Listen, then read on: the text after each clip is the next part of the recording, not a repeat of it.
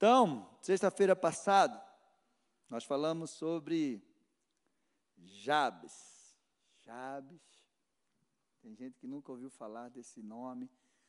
Era um homem o nome dele significava aquele que carrega, aquele que traz sofrimento. Esse homem, esse nome foi a sua mãe que colocou diante de tanto sofrimento que ela carregava e deu ao seu filho o nome daquele que carrega o sofrimento. Então ele cresceu ouvindo isso. Quando ele passava Jabes, ele lembrava: eu carrego sofrimento, eu carrego sofrimento. Então ele cresceu sua vida toda. O nome do seu pai não foi mencionado na Bíblia, isso é muito trágico para a cultura do povo de Deus e hoje também. E ele viveu toda a sua vida ouvindo isso. Aquele que carrega o sofrimento. Mas um dia ele tomou um posicionamento. Um dia ele resolveu deixar para trás tudo aquilo que era sofrimento na sua vida e ele fez uma oração ousada. E aí ele disse: Senhor, quero que o Senhor me abençoe. Eu quero que o Senhor alargue as minhas fronteiras e que o Senhor me livre do mal e das minhas aflições. E a palavra de Deus diz que Deus ouviu toda a sua oração e deu para ele tudo que ele pediu. E ele se tornou um homem ilustre entre seus irmãos. Então, meu amado, as mais graves feridas que nós recebemos muitas vezes vêm da nossa própria casa. Eu também falei sobre isso, né? Daqueles que deveriam nos proteger e daqueles que deveriam nos abençoar, né? E o Cote fala que as feridas da alma são um habitat de demônios. Satanás se alimenta das nossas feridas que nós carregamos e ele traz através delas pensamentos e atitudes que vão nos afastar de Deus. É, então, nós falamos sobre isso, o que as feridas causam, né? amargura, medo, perseguição, né? É, é, insegurança, depressão, orgulho, traumas. Mas eu quero te dizer que Deus não te chamou para ser um poço de feridas. Deus te chamou para ser curado, abençoado, liberto, transformado, para te dar uma vida nova, para você ser um homem, uma mulher cheio do Espírito Santo de Deus, para levar cura, para libertar cativos. Nosso Deus é assim. E Ele tem cura para todas as nossas enfermidades, todas as nossas feridas. Então, nós falamos sobre isso e hoje nós vamos falar e como vamos superar as feridas do passado. O que não cala, o que não cura as feridas do passado. Então hoje nós vamos falar sobre isso. E eu escolhi um personagem muito bom, que todo mundo conhece, admira. Esse é conhecido. José do Egito. Alguém não conhece a história de José do Egito? José era filho de Jacó, encostado ao caçula, ele era o décimo primeiro da mulher que mais amava, e quando seu irmão Benjamim nasceu, sua mãe morreu, e os irmãos de José tinham inveja dele, porque era o filho que o pai mais amava. E por isso, né, é, é, venderam ele, lançaram ele numa cisterna, tiraram a roupa que o pai dele tinha dado para ele, a túnica né, do filho preferido, tiraram, jogaram ele num poço, quiseram matar. Um dos irmãos disse: Não vamos matar José. Venderam ele por 30 moedas e levaram ele para o Egito como escravo. Ele trabalhou na casa de Potifar, foi injustiçado pela mulher de Potifar porque não quis deitar com ela e foi lançado na prisão e passou lá muitos e muitos anos e depois ele saiu para governar o Egito. E por que os irmãos dele tinham inveja dele? Porque ele teve um sonho. E ele sonhou que um dia, né, os irmãos, o pai e a mãe, ia se prostrar diante dele. Ele sonhou que o céu, no céu, as estrelas, a lua. E o pai e os irmãos dele, os feixes, se prostravam diante dele. E ele contou esse sonho e o pai dele fez: Você vai governar sobre nós? E por isso, lançaram ele e ele viveu tudo isso. Então vamos lá. Gênesis 42, vamos lá. Jacó, é, José já é o governador aqui nesse texto que nós vamos falar, mas para que você entenda. Gênesis 42, eu vou ler do 1 a 24, para que você entenda. Quando Jacó soube que havia mantimento no Egito, disse a seus filhos: Por que vocês estão aí olhando uns para os outros? E acrescentou: Ouvi dizer que há cereais no Egito. Vão até lá e comprem cereais para que vivamos e não morramos. Então, dez dos irmãos de José foram para comprar cereal no Egito. Mas Jacó não enviou Benjamim, o irmão de José, na companhia dos irmãos, porque dizia: E se lhe acontecer algum desastre? Entre os que iam, pois, para lá foram também os filhos de Israel, pois havia fome na terra de Canaã. José era governador daquela terra, era ele quem vendia to a todos os povos da terra. Os irmãos de José vieram e se prostraram com o rosto em terra diante dele. Olha o sonho aí de José acontecendo depois de muitos e muitos anos. Quando José viu os seus irmãos, reconheceu-os, porém não se deu a conhecer, foi ríspido com eles, e lhe perguntou: De onde vocês vêm?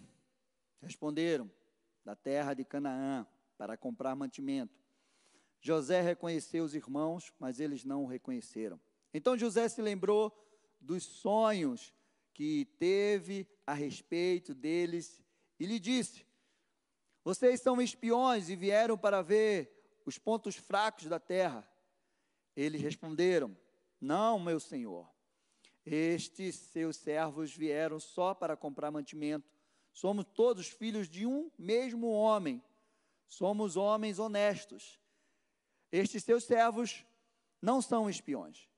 Ele, porém, lhe respondeu: Nada disso, pelo contrário, vocês vieram para ver os pontos fracos da terra. Eles disseram: Nós, seus servos, somos doze irmãos, filhos de um homem da terra de Canaã. Mas o mais novo está hoje com o nosso pai. Outro já não existe.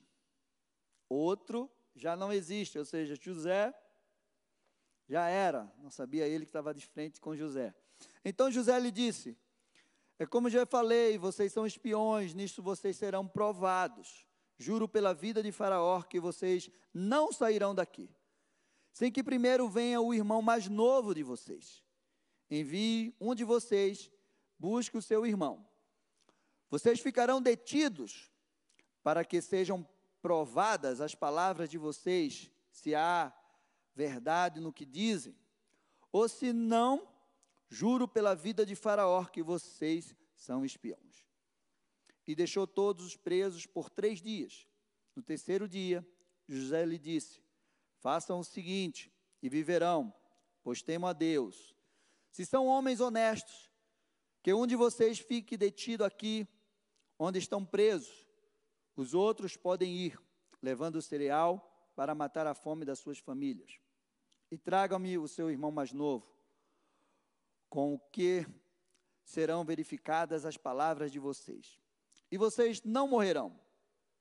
E eles se dispuseram a fazê-lo, então disseram entre si: Na verdade, estamos sendo castigados por causa do nosso irmão, pois vimos a angústia da sua alma quando nos pedia e não lhe demos ouvido. Por isso, nos sobrevém agora esta ansiedade. Rubem respondeu-lhe: Não é verdade que eu disse? Não pequem contra o jovem mas vocês não quiseram me ouvir, pois agora estão vendo o sangue dele está sendo requerido de nós. Eles, porém, não sabiam que José os entendia. porque lhe falava por meio de um intérprete. E, retirando-se deles, José chorou. Depois, voltando para junto deles, lhe falou outra vez. Escolheu Simeão e algemou na presença deles. Como eu falei, José era aquele que foi invejado pelo irmão, jogado num poço, vendido como escravo, dado como morto por seu pai. Tudo isso porque seus irmãos tinham inveja. Foi levado para o Egito, trabalhou na casa de Potifar, injustamente foi preso e depois saiu de uma prisão para governar o Egito. E hoje, quando a gente lê esse texto, a gente vê que, diante de tudo aquilo que José passou, de onde ele estava, a sua posição hoje, mas ele ainda carregava mágoa, uma ferida mal resolvida do seu passado. Eu quero te dizer que hoje Deus vai tirar, como tirou José das, da prisão, Deus vai tirar você de prisões. Deus vai te colocar no lugar de governo. Você vai ser liberto de cativeiro. Você precisa crer nisso. Você precisa saber que Deus quer te libertar de cativeiros para que você governe, para que você viva os sonhos que Deus tem para a tua vida. De repente você foi humilhado, você foi injustiçado por pessoas, por alguém. E eu quero te dizer que Deus vai te dar a honra dessas pessoas estar diante de você. E você, no amor de Jesus, vai ajudá-los. Amém? Você, no amor de Jesus, você vai ajudá-los. Porque Deus vai te colocar no lugar de honra. Você vai ser um homem ou uma mulher respeitada. Amém? Você toma posse dessa palavra e todos vão saber que Deus é com você. Todos vão saber que Deus é com você. Amém? E todos que te humilharam, te desprezaram, vão reconhecer. Em nome de Jesus. Amém? Então agora você está sintonizado nessa história de José, e eu quero te falar o que não cura as feridas. O que não cura as feridas do teu passado. Em primeiro lugar, a distância. Vou fugir. Não quero mais ver a cara daquela pessoa que me magoou. Vou para longe. Não quero mais pisar nesse lugar. Vou para um lugar muito distante. José estava no Egito, longe, não porque ele quis, porque ele foi levado para lá. Mas a distância não curou. José estava aproximadamente 425 quilômetros dos seus irmãos. Mas quando ele se deparou de frente com os irmãos, a ferida deu sinal de vida. Depois de mais de 20 anos a ferida deu, porque se ele tivesse sido curado, quando ele visse os irmãos deles, ele já dizia: Vocês são meus irmãos. Olha, eu amo vocês. Olha, vocês me jogaram aqui, mas eu perdoei vocês já. Não. Ele escondeu. Porque ele precisava ainda ser curado naquilo. Quando ele viu os irmãos, eu acho que o Jeiso, o Jeiso ressuscitou. Quase. Meu amado, o que você enterra vivo não morre. Eu não sei quem, não lembro agora quem quem disse essa frase, mas a, o que é enterrado vivo não morre. Amém? Você já matou alguém no teu coração? Meu amado, a distância não adianta você fugir das pessoas, daqueles problemas que você não resolveu, que não foi resolvido. Se você tem alguém que você precisa resolver alguma situação de mágoa, procure essa pessoa o mais rápido possível. Pastor, ela está no Japão, liga para ela, passa uma mensagem. Hoje é mais fácil, né, pastor? Faz uma, uma videochamada. Não fuja, porque a distância não vai curar a ferida. Segunda coisa, as conquistas. Financeira, posição social, poder, não cura as feridas. Meu amado José era governador do Egito. Governador do Egito. Toda a terra ia comprar de José. Só ele tinha autoridade para vender mantimento, cereais, para todo mundo. Ele recebeu o nome de Zafenate Paneia, ou Panear, cada um que diz de um jeito, que significa Deus salva, Salvador do mundo. Foi esse nome que Faraó deu para ele. Por quê? Porque José foi o único homem de todo o Egito, de todos os sábios do Egito que soube decifrar o sonho que Faraó teve. E ele tinha sabedoria e estratégia que Deus deu para ele de como ele ia salvar o Egito e ele ia ter mantimento para os sete anos de muita seca que ia ter lá. Foi o tempo que ele, é, que Faraó ficou mais rico porque só ele tinha mantimento. Casado com Azenate, filha de um sacerdote. E José teve dois filhos. Quando os irmãos chegaram diante de José, José já tinha dois filhos. Um, ele deu o nome de Manassés. Deus me fez esquecer de todo o meu trabalho e de toda a casa do meu pai. Foi o primeiro nome que ele deu ao filho dele a ferida estava lá. Quando ele olhava para o filho dele, que ele dizia, Manassés, ele dizia, Deus me fez esquecer, mas ele nunca esqueceu. Na verdade. Pelo menos é o que eu vejo. O segundo filho foi Efraim. Deus me fez próspero na terra da minha aflição. Então José foi um homem que, nesse momento que os irmãos dele se depararam com ele, ele tinha conquistado tudo, o cargo mais alto do Egito, porque depois de Faraó era ele. Ninguém levantava um dedo no Egito se não fosse na, por autorização de José. Mas toda a conquista dele não tirou a ferida que estava no coração dele. Não adianta.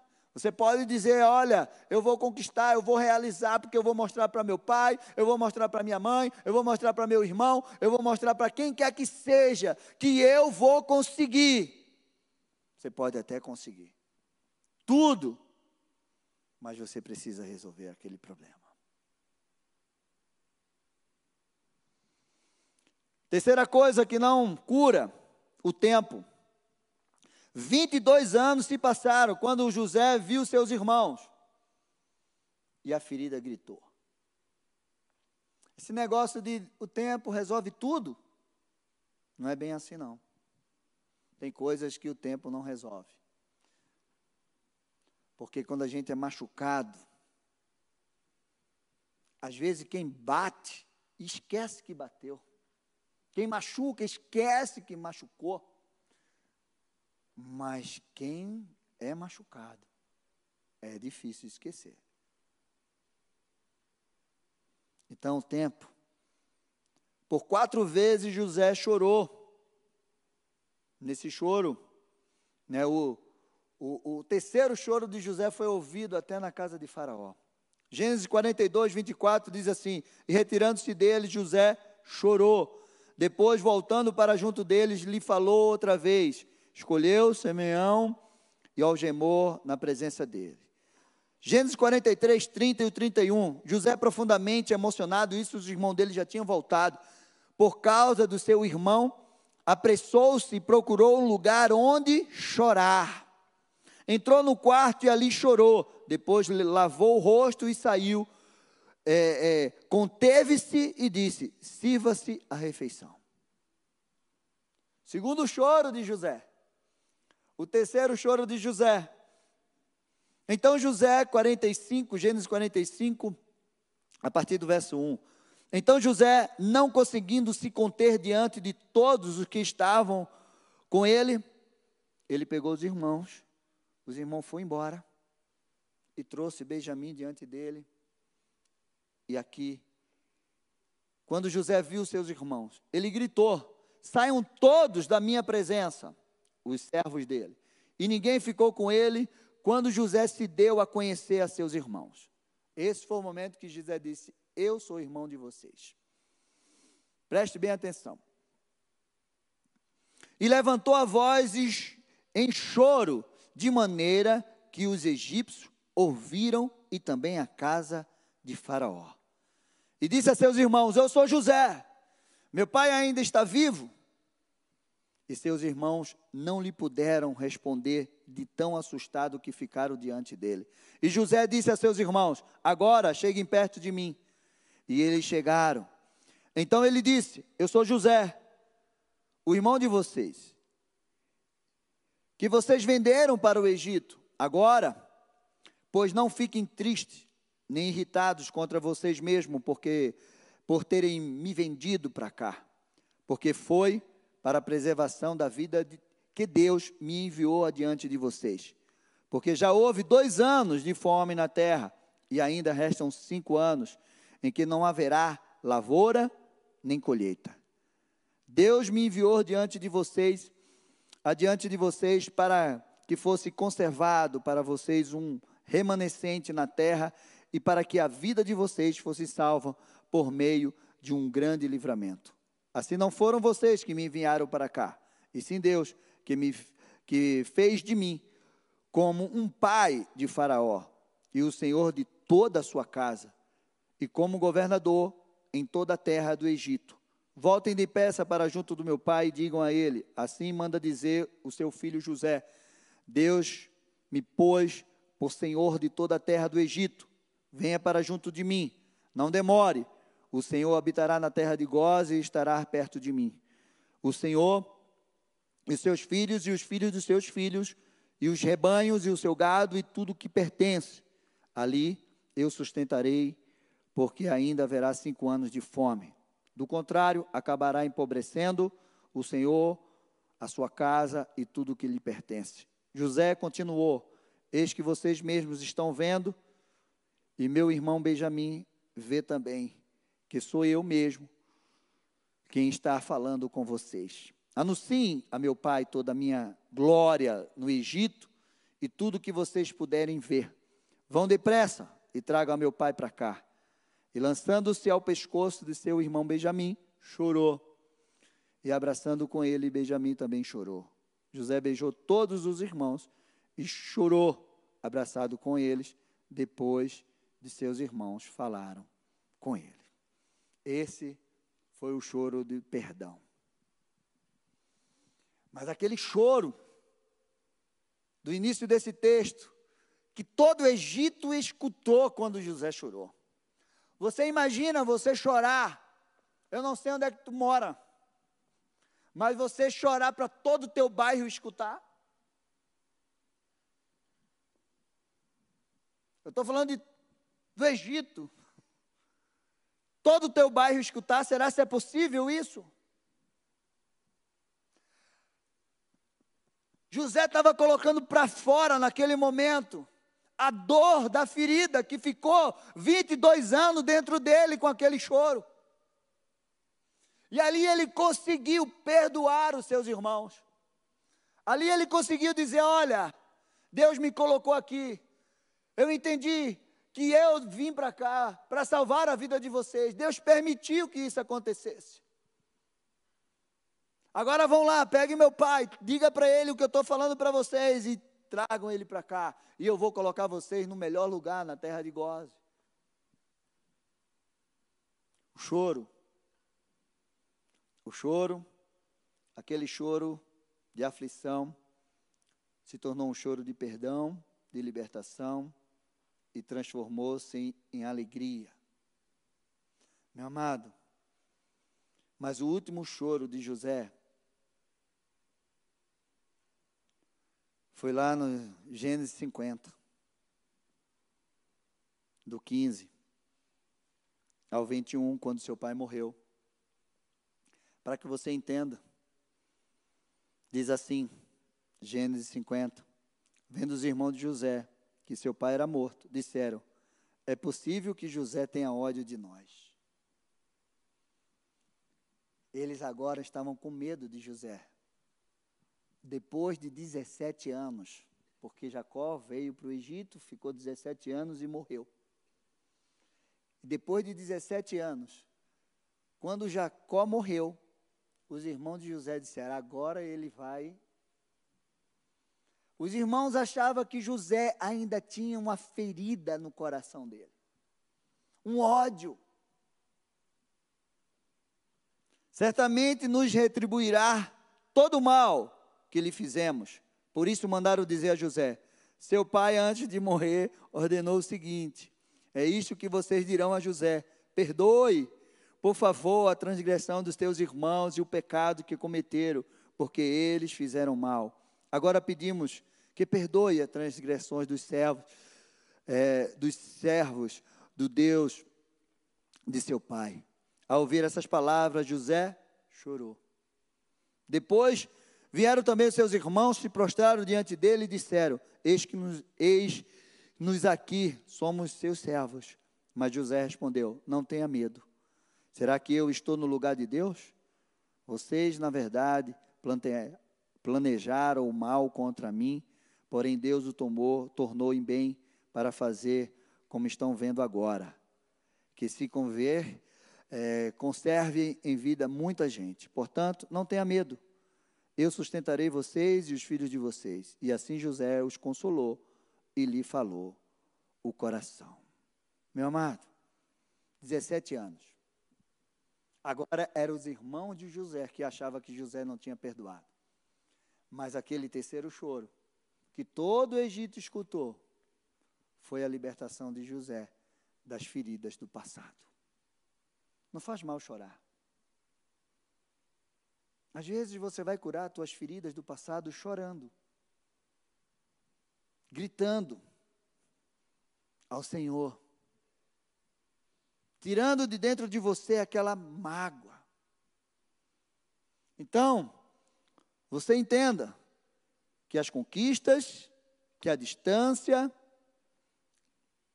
não apagam as feridas. O tempo não apaga as feridas. Precisa haver confronto. Precisa ter coração aberto. E a última coisa que não apaga a ferida é a religião. É a religião a espiritualidade. Ah, eu venho na igreja, eu leio a Bíblia, eu oro, eu sou crente, eu sou evangélico, eu sou cristão.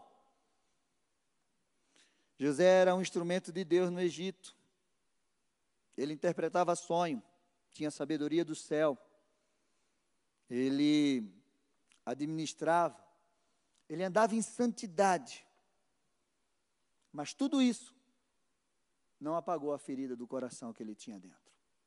O tempo passou, eu quero te dizer que tem muitos crentes, muitos servos de Deus, que carregam no seu coração feridas. Oram, louvam a Deus, entregam seu dízimo, a sua oferta, mas não conseguem perdoar aqueles que magoaram. Pastor, e como nós vamos curar as feridas do nosso coração? Como se cura uma ferida do passado? Em primeiro lugar, só Jesus. É só através de Jesus. Ele é o único que tem poder para curar feridas. Isaías 53, 4 e 5 diz: Certamente Ele tomou sobre si as nossas enfermidades, as nossas dores, levou sobre si e nos é, e nós o repudiamos por aflito, ferido de Deus e oprimido mas ele foi transpassado pelas nossas transgressões e moído pelas nossas iniquidades. O castigo que nos traz a paz estava sobre ele, e pelas suas pisaduras somos sarados. Meu amado, Jesus ele não morreu só para te salvar não, mas também para curar. Ele derramou até a última gota do sangue dele. Sabe para quê? Para que você não precise sangrar com as suas feridas. Ele já sangrou tudo. Para que você não precise sangrar a tua vida inteira com feridas na tua alma. Por isso, é só Ele que pode curar essas feridas. É através dele, é através do amor dele, é através de você levar para a cruz de Cristo e deixar lá. Lá em João 9, 1, eu ministrei esse texto aqui num domingo de manhã, quando eu falei sobre a mão de Deus. Diz assim: Enquanto Jesus caminhava, viu um homem cego de nascença. E seus discípulos perguntaram: Mestre, quem pecou para que este homem nascesse cego? Ele ou os pais dele?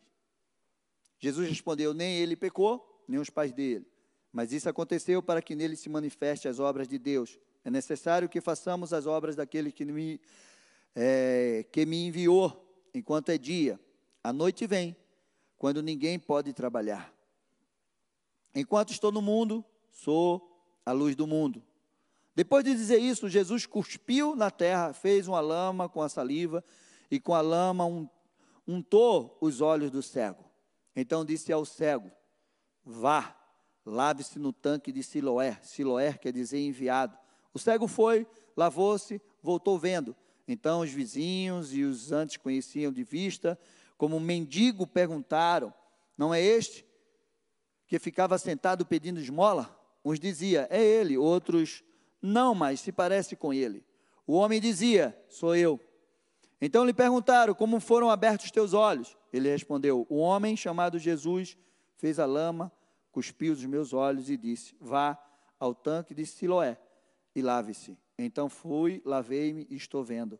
Eles perguntaram: Onde está ele? Respondeu: Não sei. Jesus fez muito milagres de muitas formas, cuspindo, falando, colocando a mão soprando no ouvido, orando, mas essa cura tinha algo especial, que Jesus queria realmente curar na vida daquele homem. Como Jabes, que tinha um nome que carregava é, é, é, sofrimento, todo mundo que chamava Jabes, Jabes tinha aquele, aquele, aquela mensagem dentro dele Jabes, você carrega sofrimento. Jabes, você é aquele que traz sofrimento. Jabes, esse mendigo tinha algo. Ele nasceu cego e se tornou mendigo por isso. E na tradição, quando alguém nascia cego, ali era considerado maldito. Então, quando aquele cego estava lá, e quando alguém passava por ele, alguém cuspia. Domingo eu falei plaft. Esse agora é. Plaft é melhor? Plaft. Então todo mundo que passava por aquele cego cuspia. E quando ele ouvia aquele barulho assim, ele entendia: maldito. Imagina aquele cego cresceu sendo chamado de maldito. Quantas milhares de vezes alguém passou e cuspiu no chão e chamando ele maldito e de repente trazem ele para Jesus e Jesus cospe no chão. E aí ele ouviu aquele cuspe e disse: Sou maldito. Mas ali era diferente. Porque naquele momento Jesus estava dizendo: Olha, vem cá, nunca mais você vai ouvir alguém te chamar de maldito. Este vai ser o último som que você vai ouvir de te chamar de maldito. Eu estou curando hoje todas as feridas do teu, do teu passado. A partir de hoje você começa uma nova história na tua vida. Vá e lave-se no tanque de Siloé. Segundo os estudiosos, o tanque não era aqui não. O tanque tinha uma distância. E aquele cego teve que fazer a parte dele. Ir até lá, com a cara cheia de cuspe de lama. E ele foi. Meu amado, Quantas coisas que de repente você já ouviu na tua infância? Quantas feridas que você carrega dentro de você por algo que aconteceu na tua infância e você vem carregando? Quantas vezes você já passou por situações onde alguém falou algo para você? Mas Deus Jesus estava dizendo para aquele cego: nunca mais, a partir de hoje, eu vou trazer uma dupla honra sobre a tua vida. Para cada dia de vergonha, eu tenho uma dupla honra para você. Meu amado, qual é o som que você tem escutado que te fere, que te machuca, que te humilha? Qual é o som? Qual é a palavra? Qual é o nome? Vocês estão aqui? Estão silêncio. Então dá um glória a Deus aí para saber. Meu amado, não existe enfermidade, não existe feridas no teu passado, não existe maldição, humilhação que Deus não possa curar, que Jesus não possa curar. Se hoje você chegou aqui carregando alguma coisa, eu quero te dizer que o toque de Deus na tua vida te cura. Deus faz o que Ele quer, como Ele quer, do jeito que quer, com quem Ele quer, aonde Ele quer. Ele é Deus. Não limite o poder de Deus. De repente Ele vai te surpreender. Não, eu só, só vou ser curado se for assim. Ah, essa ferida só vai sair no meu coração se acontecer isso. Não. Jesus quer curar a ferida do teu coração.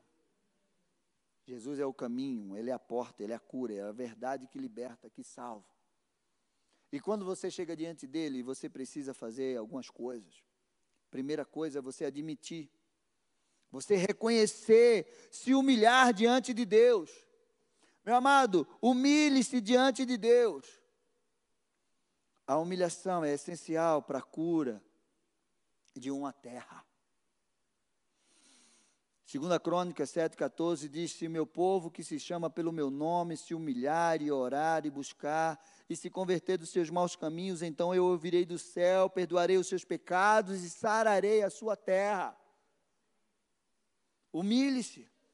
Não fique com, com, com orgulho de colocar diante de Deus as suas mágoas, as suas feridas.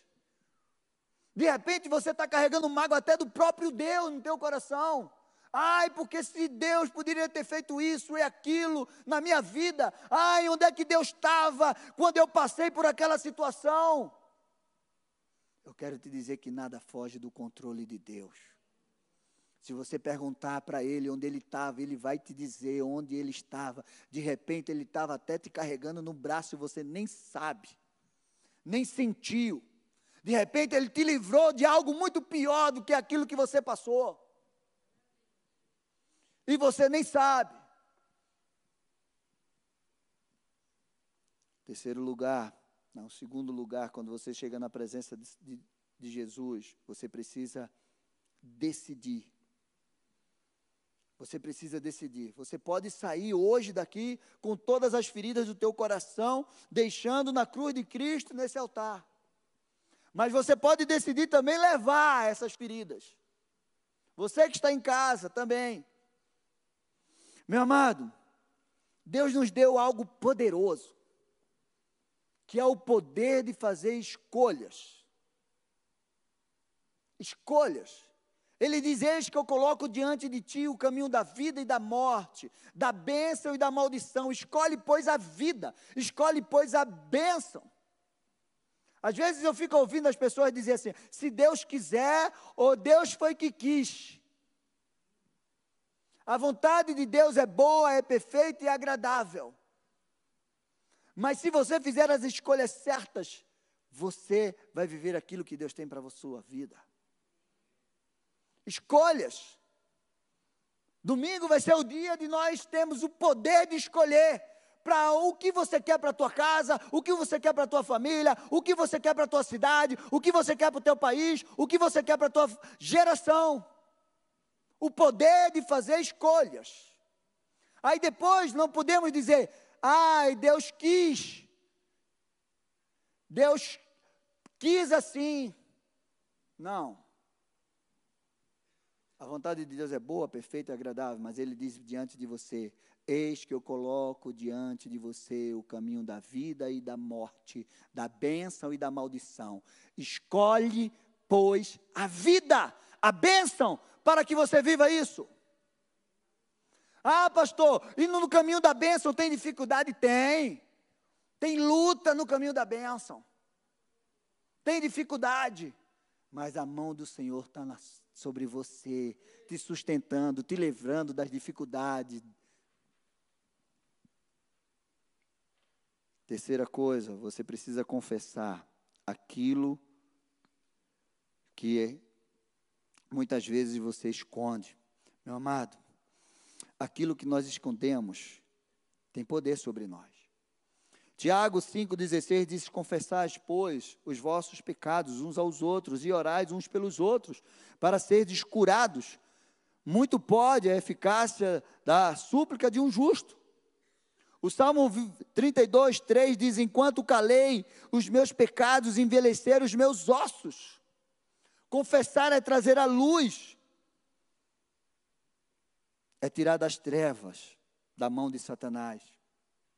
Porque Satanás habita nas trevas. Meu amado, você precisa tirar as coisas velhas para dar lugar às coisas novas. De repente você está carregando ferida de 300 anos atrás.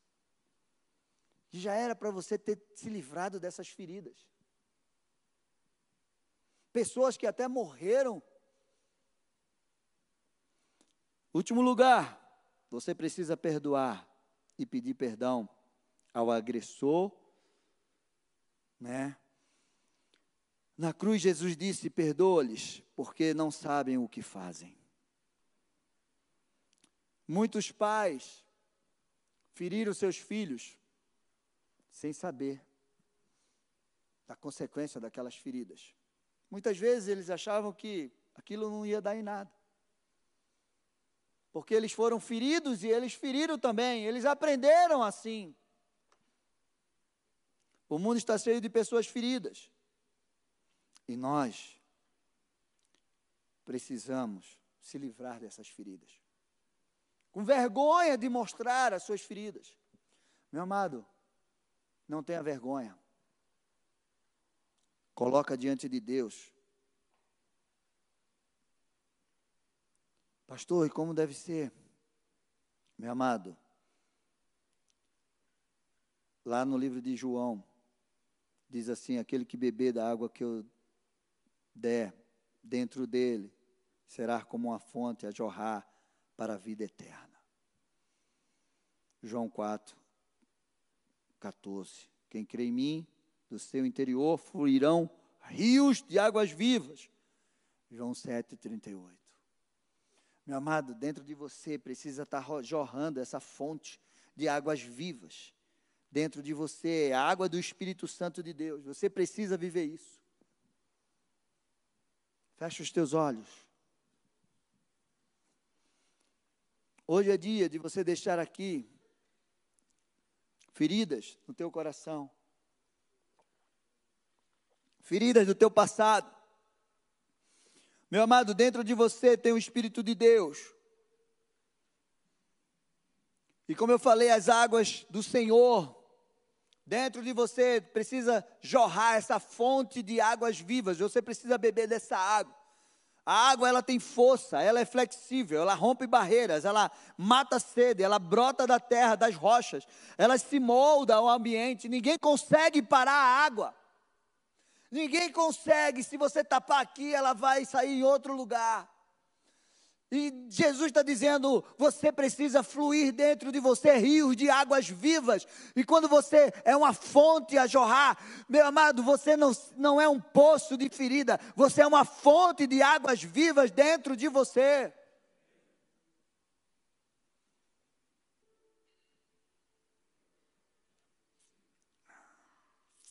Deixa, meu amado, Espírito Santo de Deus te encher e curar as feridas do teu coração, renovar, te levantar e te usar poderosamente. Vamos ficar em pé. Salmo 42 diz assim: Ao Senhor ergo a minha voz e clamo com a minha voz e suplico ao Senhor. Derramo diante dele a minha queixa. A sua presença exponho a minha angústia. Quando dentro de mim esmorece o espírito, tu sabes o caminho por onde devo andar. No caminho em que ando, ocultaram armadilha para mim. Olha à minha direita e vê, pois não há quem me reconheça, nenhum lugar de refúgio, ninguém que por mim se interesse. A ti clamo, Senhor, e digo: Tu és o meu refúgio, a minha porção na terra dos viventes. Atende o meu clamor, pois me sinto muito fraco. Livra-me dos meus perseguidores, porque são mais fortes que eu. Tira a minha alma do cárcere, para que eu dê graças a teu nome. Os justos me rodearão quando me fizerdes esse bem. Hoje é dia de você vencer tudo aquilo que te prende ao teu passado. De repente você pode dizer, pastor, eu acho que eu não tenho nada. Tem certeza? Tem algo do teu passado que te incomoda? Tem alguma ferida, alguma mágoa, algum trauma, algo ou alguém que te feriu? E isso está te impedindo muitas vezes quando você lembra. De repente faz tanto tempo, como José, que achou que tinha esquecido, mas quando ele se deparou com seus irmãos, tudo veio à tona e ele vomitou diante dos seus irmãos a mágoa que estava no coração dele. Ele chorou. Eu quero convidar você a vir aqui na frente, hoje. Esse é o momento que você vai orar, colocar a tua vida diante do altar do Senhor. Esse é o momento que você vai liberar perdão. Esse é o momento que você vai ser, sair daqui curado hoje de tudo que possa estar tá ferindo e atrapalhando o teu passado, atrapalhando o teu presente, que veio do teu passado, atrapalhando o teu futuro. Se eu fosse você, eu já estaria aqui. Pastor, eu preciso. Eu preciso ser curado. Eu preciso ser liberto, eu preciso ser transformado. Tem algo no meu passado que não foi resolvido 100%. Tem algo que eu preciso deixar aqui hoje. Ai, pastor, eu já fugi. Eu matei no meu coração. Eu disse: olha, aquela situação morreu. Não quero mais saber, não quero mais ver. Não morreu, não, está aí dentro. Você precisa colocar para fora. Você precisa colocar diante dos, do Senhor. Você precisa colocar os pés da cruz de Cristo. É, pastor, essa palavra foi meio assim, né? É assim mesmo, meu amado. Você que está em casa, de repente, você precisa também se coloca diante de Deus. Ai, pastor, eu guardo algo no meu coração. Que eu sei que isso atrapalha a minha vida. Eu não consigo fluir. Eu não consigo dar certo em alguma área da minha vida. Será que tem algo? Deus pode te revelar. Sai do teu lugar e vem aqui na frente. Eu não consigo prosperar. Eu não consigo ir adiante. Sai do teu lugar, vem aqui na frente. Vamos orar. Enquanto o louvor vai estar orando, você vai estar colocando diante de Deus a tua vida. No final eu tenho um aviso para você. Eu falei para Deus se o, Alves me chamasse, eu ia dizer uma coisa bem interessante. Eu fui num evento só de mulheres e me pediram para eu representar a figura masculina que havia ferido aquelas mulheres de alguma forma. E aí eu fiquei assim e foi feita uma fila, uma fila grande. E cada pessoa chegava e dizia que alguém havia, uma figura masculina, havia falado, feito, tirado, tratado com indiferença, as mais variadas situações. Eu olhei, orei ali com a Aline. Aline, você vai testemunhar semana que vem. Ninguém pode te ferir, preste atenção, ninguém pode te ferir sem o seu consentimento. Ninguém. Porque as pessoas podem falar, fazer, e podem deixar de fazer. É como você reage. Por exemplo, como é que uma pessoa, uma criança reage quando um pai, a mãe ou alguém chama ela de burra? essa criança constrói um mecanismo de defesa para provar que ela não é. E esse mecanismo desenvolve um pensamento que nós chamamos de orgulho. E ela não quer depender de ninguém, porque ela tem que provar que ela não precisa de ninguém, que ela é capaz. E aí você sofre. Porque Deus colocou, por exemplo, do lado de uma mulher, Deus colocou um marido para ajudar. Do lado do marido, Deus colocou uma mulher para ajudar. Mas o orgulho não aceita ajuda. O, o orgulho exclui pessoas. E quem é que sofre? Quem precisa de ajuda. Então, não saia daqui com as feridas do passado. E às vezes esse passado foi ontem. Ou às vezes foi daqui a 10 anos. Foi quando a gente era criança. O seu passado está assim, ó, na palma das mãos de Deus. O que, que você vai fazer com ele? Declare para Deus, libere perdão. Porque Ele ama. A mesma coisa que Ele fez naquela cruz. Pai, perdoa-lhes ele quer que façamos hoje. A oração do Pai Nosso, não é verdade? Todos gostam da oração do Pai Nosso, mas não mensuram a profundidade. Perdoa-lhes, assim como nós perdoamos. O perdão de Deus não é condicionado, mas o perdão de Deus, ele produz fruto. Se você já foi perdoado, você terá forças para perdoar. Somente perdoados perdoam, somente curados curam, somente pessoas apaixonadas amam. Então, se há alguma coisa ainda mexendo no seu coração, te machucando, tem um nome, é igual um espinho. Quando você lembra desse nome, a ferroada vem. Você não precisa me dizer nada. Se tem ainda um ferrão dentro de você, se ajoelhe agora. Só você que tem esse ferrão. Você não precisa sair daqui com esse ferrão. Alguém ainda está com o ferrãozinho? Do escorpião? Então se ajoelha. O Espírito Santo vai arrancar agora. Tem uma dor?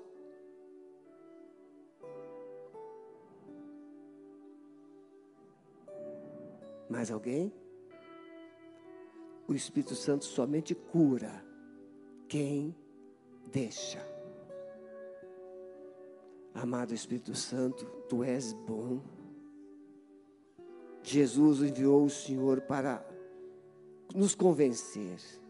Nós somos teimosos, orgulhosos, autossuficientes. Pedimos perdão por isso. Pedimos perdão, Senhor. Porque nós somos pó. Nós somos pó. Mas o Senhor nos tornou filhos, filhos amados. Derrame graça, Senhor, sobre esses corações feridos, magoados. Quebra o jugo, quebra todo o jugo, Senhor. Pai, lá em casa, lá no lar, onde a tua palavra chegou, tem alguém que está lá, remoendo na cadeira, no sofá na cama. Amado Espírito Santo, arranque agora.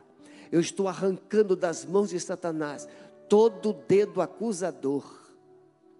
Estou lançando agora braços estendidos. Você precisa vir. Coloque-se nos braços de Jesus.